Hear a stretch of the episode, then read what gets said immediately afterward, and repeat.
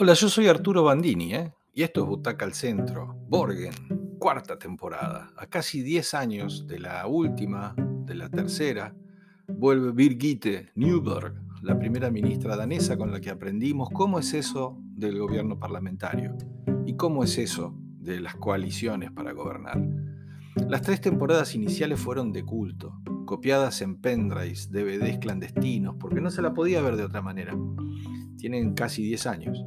Si bien la producción escandinava tenía en Buenos Aires algunos adeptos, Bandini es uno. Todo lo que consumimos por esos días eran los policiales negros de Killing, For Bridelsen, ¿eh?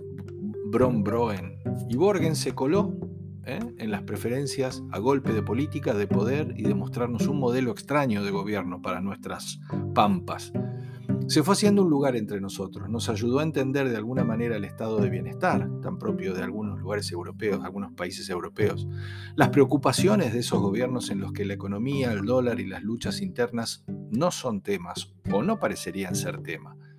Esta política, esta mujer política, Birgitte, cabeza de un partido, los Nuevos Demócratas, llega al gobierno de la mano de un escándalo. El primer ministro de ese momento hizo gastos personales con la tarjeta de crédito del gobierno.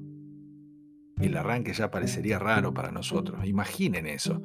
Bueno, se hace un voto de confianza, como se llama a este momento en el cual el Parlamento decide qué hacer con ese tipo al que le dieron la confianza. Se llama elecciones nuevamente y el Parlamento y sus partidos tienen la obligación de formar un nuevo gobierno. Ahí hay un rey,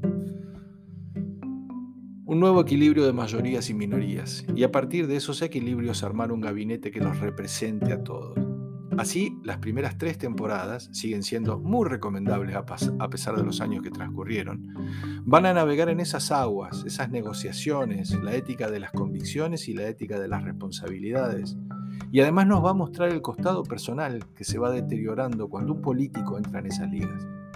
El matrimonio que se desgasta, los chicos que ven poco a su mamá y los amigos que empiezan a alejarse. También los mentores y los que agazapados intentan siempre quedarse con un cacho de poder, cómo se los neutraliza, cómo se negocia todo. La prensa en esas primeras tres temporadas tiene un rol fundamental. Hablan del spin doctor, solo que será la prensa tradicional. ¿eh? Las operaciones, los embates, las investigaciones, los reportajes incómodos. Casi 10 años después el foco es otro. Es Netflix ahora. Y es la misma Birgitte, pero más grande, más madura, más de 50, con una menopausia que está ahí dando vuelta, con ataque de calor, y está más sola.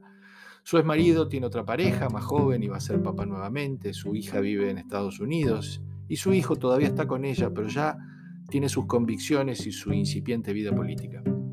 Ella tiene todo el tiempo para hacer lo que más le gusta, política a tiempo completo, se diría. Llega a la casa, se saca los zapatos, se sienta en la cama, se come algo y está con la computadora y hablando por teléfono. No hay hobbies, no hay pasatiempo, no hay familia.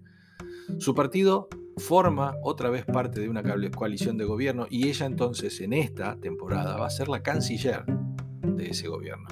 Entonces la vamos a ver acomodarse a no ser primera ministra, a manejar temas sensibles, su relación con la que sí es la primera ministra electa, manejarse con sus subordinados y sobre todo con las nuevas tecnologías, las fake news, las redes sociales. Ella parece no encajar en eso. El personaje creció, el personaje siempre central, y no digiere del todo bien este nuevo rol secundario. Está más sola, como un Hamlet en la sombra.